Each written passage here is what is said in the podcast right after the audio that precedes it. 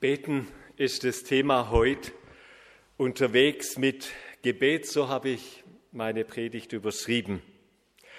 Und beim Vorbereiten ist mir diese Geschichte eingefallen, mancher kennt sie vielleicht, vom Pfarrer und vom Busfahrer. Die sind beide zur gleichen Zeit verstorben und standen nun an der Himmelstür. Und erstaunlicherweise ging beim Busfahrer die Türe sofort auf und er wurde hereingebeten und der Pfarrer musste draußen warten. Und er wurde etwas ungeduldig und dachte, da kann doch was nicht stimmen, was ist da los? Wurde ärgerlich und klopft wieder an und schließlich macht er Petrus auf und dann macht er seinem Ärger Luft und sagt, wie kann das sein, der Busfahrer, den ich nie in der Kirche gesehen habe, den lasst ihr sofort rein und mich in der Pfarrer, ich muss draußen vor der Türe warten. Dann sagt der Petrus, ja, Lieber Herr Pfarrer, das ist ganz einfach. Bei Ihnen in der Kirche haben die Leute immer geschlafen. Wenn sie zudem in den Bus eingestiegen sind, haben sie alle angefangen zu beten.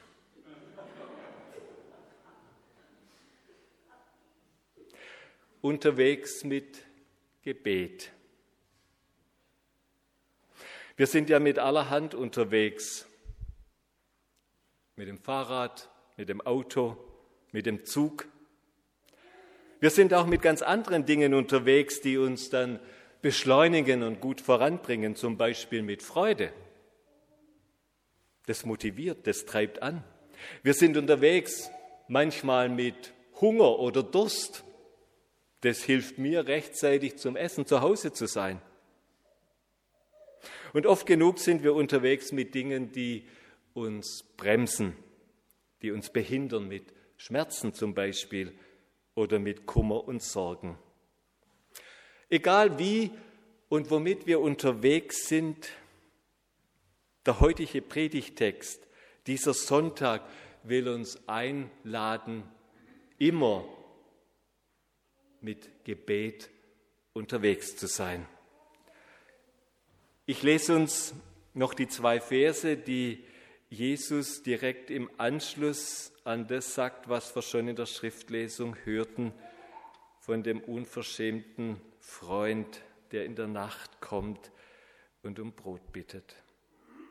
Da sagt Jesus, bittet und es wird euch gegeben. Sucht und ihr werdet finden. Klopft an und es wird euch aufgemacht. Denn wer bittet, der bekommt. Und wer sucht, der findet. Und wer anklopft, dem wird aufgemacht. Was für eine Verheißung. Jesus selbst war mit Gebet unterwegs. Das haben seine Jünger bemerkt, sie haben es gesehen und mitunter sicher auch gehört. Sie haben die Ausstrahlung von Jesus, das, wie er über Gott geredet hat und das, was Jesus tun konnte, Kranke heilen, Niedergeschlagene trösten oder auch den Pharisäern Paroli bieten, all das haben die Jünger zusammengebracht mit der Fähigkeit, die Jesus hatte, zu beten. Die dachten, dieses Beten macht Jesus so vollmächtig und gibt ihm Kraft. Und deshalb kommen die Jünger zu Jesus und davon wird im elften Kapitel des Lukas eben berichtet mit der Bitte, Herr, lehre uns beten. Und ich und glaube wir alle können diese Bitte gut verstehen. Weil es uns oft so geht, weil es mir oft so geht, dass da Dinge geschehen und passieren, in die ich irgendwie hineingenommen bin und ich weiß gar nicht, wie soll ich denn beten? Und dann antwortet Jesus mit dieser Geschichte vom bittenden Freund und eben mit diesen beiden Versen, die ich gelesen habe. Wer hat eigentlich dir das Beten beigebracht? Bei wem hast du beten gelernt? Vor einigen Jahren machte ich einen Besuch in der Bibelschule Beatenberg und musste äh, etwas warten und habe da einen Studenten getroffen. Wir kamen ins Gespräch und Er erzählte mir seine Lebensgeschichte in Kürze und warum er jetzt hier auf der Bibelschule ist. Er sagte, ich habe mein Leben so richtig gegen die Wand gefahren. Ich habe sozusagen einen Totalschaden gebaut. Alles war irgendwie am Ende. Die Freundin weg, den Job habe ich verloren und jetzt sitze ich auf einem Berg voll Schulden. Und dann saß ich auf einem Berg voll Schulden. Und ich hatte niemand, zu dem ich hätte gehen können.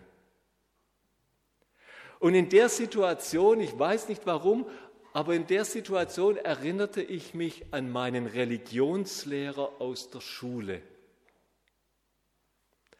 Und ich dachte, wenn ich mit dem sprechen könnte. Und ich habe im Telefonbuch in Zürich damals nach seiner Nummer gesucht und tatsächlich, der stand da drin und ich konnte ihm anrufen. Und der hat sich an mich, seinen ehemaligen Schüler, erinnert. Und wir haben uns verabredet zu einem Treffen. Das Gespräch, das wir dann miteinander geführt haben, das ging richtig tief. Das war für mich eine ganz neue Welt, was mir mein Religionslehrer da sagte, dass Jesus mir helfen könne.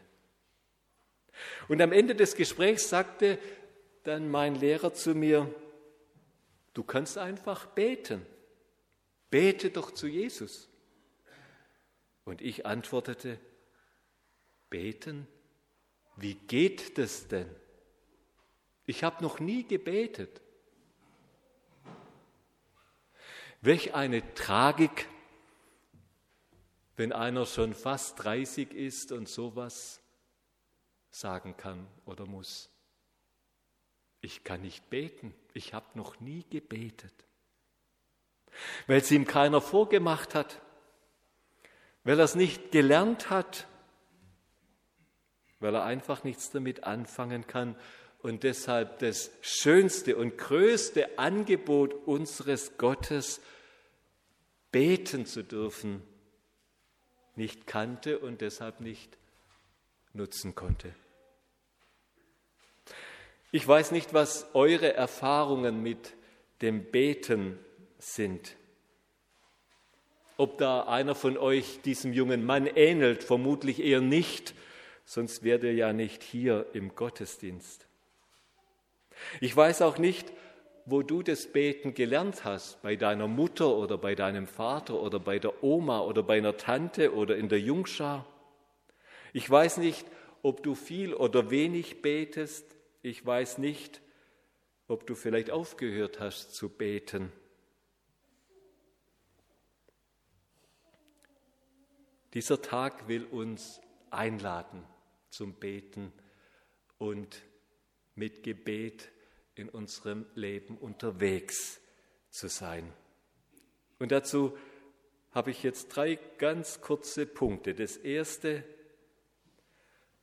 nicht warten, bis wir wohlformulierte Gebete sprechen können. Beten, das kann man im Grunde ohne jegliche Vorkenntnisse haben zu müssen. Es braucht nicht die hohe Schule des Betens, bis wir eine Bitte in der richtigen Art, in der richtigen Form mit geschliffenen Worten Gott vortragen können. Gebete, die kommen aus dem Herzen. Die sind oft nur gestottert, weil es vielleicht um Dinge geht, wo wir gar nicht wissen, wie wir das in Worte fassen sollen. Vielleicht erstaunen sich andere über das, wie wir beten. Lass sie staunen. Das spielt keine Rolle, was die anderen denken.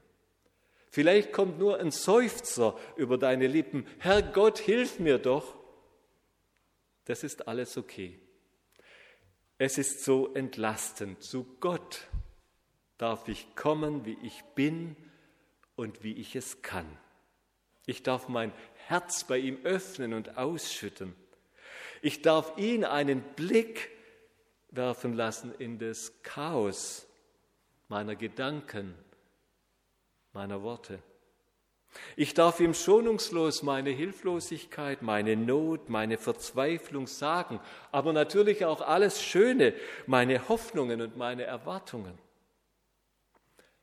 Bete einfach so, wie du kannst.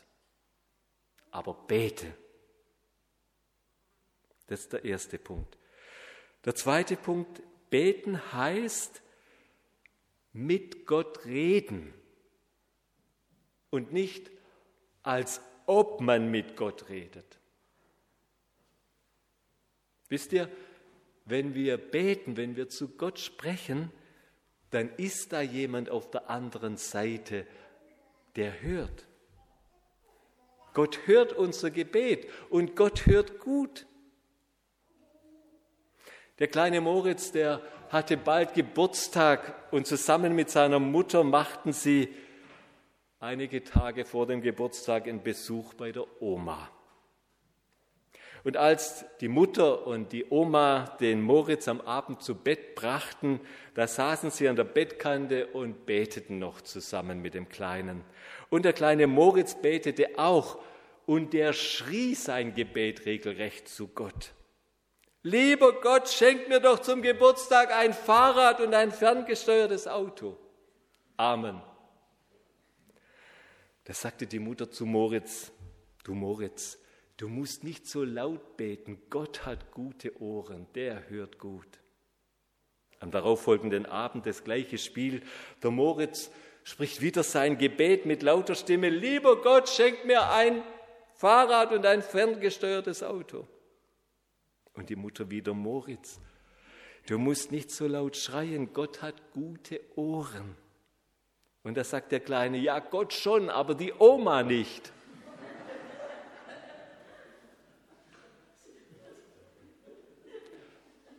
Gott hört dein Gebet. Und dein Gebet richtet sich an Gott und nicht an irgendwelche Menschen. Gott hört dein Gebet. Es wird nicht verschluckt von der Zimmerdecke. Und wisst ihr, Gott will dein Gebet hören. Er will ja, dass wir zu ihm kommen, dass wir ihn ansprechen, vielleicht mit ihm ringen, ihm unsere Anliegen sagen. Und vielleicht wundert uns das, warum das überhaupt nötig ist. Gott ist doch allmächtig, der weiß doch sowieso alles, der ist doch souverän in seinem Handeln. Was soll ich denn da überhaupt noch beten? Aber er sagt, komm, bittet, sagt mir euer Anliegen. So wie eine Mutter oder ein Vater gerne hören, was der Sohn oder die Tochter braucht oder haben will. Da sagen wir auch nicht einfach Hunger, Durst, Geld. Gott ist nicht einfach so eine vollautomatische Servicestation, die nur auf die richtigen Begriffe antwortet und dann reagiert. Mit Gott leben wir in einer Beziehung. Wir achten uns gegenseitig und pflegen den Umgang miteinander. Und deshalb sprechen wir miteinander, deshalb beten wir, nehmen uns Zeit dafür und lassen dann auch anderes warten, weil wir jetzt Zeit haben für ihn und das Gebet. Wir sprechen mit einer Person, einem Gegenüber, nicht einfach mit einer Idee, etwas Großem. Wir sagen unserem Gott, was uns umtreibt, was uns bewegt. Und dann ist er, unser Gott, immer nur ein Gebet weit von uns entfernt. Bete und denk dran, du betest mit Gott, nicht als ob du mit ihm sprichst. Und noch das Dritte. Bete zu Gott wie zu einem Freund, weil er ist dein Freund. An dieser Stelle ist mir mein Physiklehrer eingefallen. Der hatte mal unter einer meiner Klassenarbeiten, unter eine Aufgabe, die zu lösen war und die mir schwer zu lösen fiel, den Satz geschrieben, diese Lösung muss mit gutem Willen gelesen werden. Und das hat er gemacht. Und dann gab es doch ein paar Punkte dafür. Gott hört unsere Gebete mit gutem Willen, weil er es gut mit uns meint, weil er unser Freund ist. Er will, dass wir zu ihm kommen. Er hat immer Zeit für uns und ein offenes Ohr. Und er hat uns so unendlich viel zu geben. Er ist gerade nicht der griesgrämige Opa, der unser Leben nur beschweren will. Er ist auch kein Dienstleister, der sich nicht zuständig fühlt, wenn wir kommen und uns an eine andere Stelle weiterverweist. Er ist unser Gott, unser auferstandener Herr, der uns einlädt. Und so lasst uns gehen, wie zu einem Freund. Lasst uns beten, wie zu Gott. Und lasst uns beten, so wie wir es können Einfach, aber von Herzen. Amen.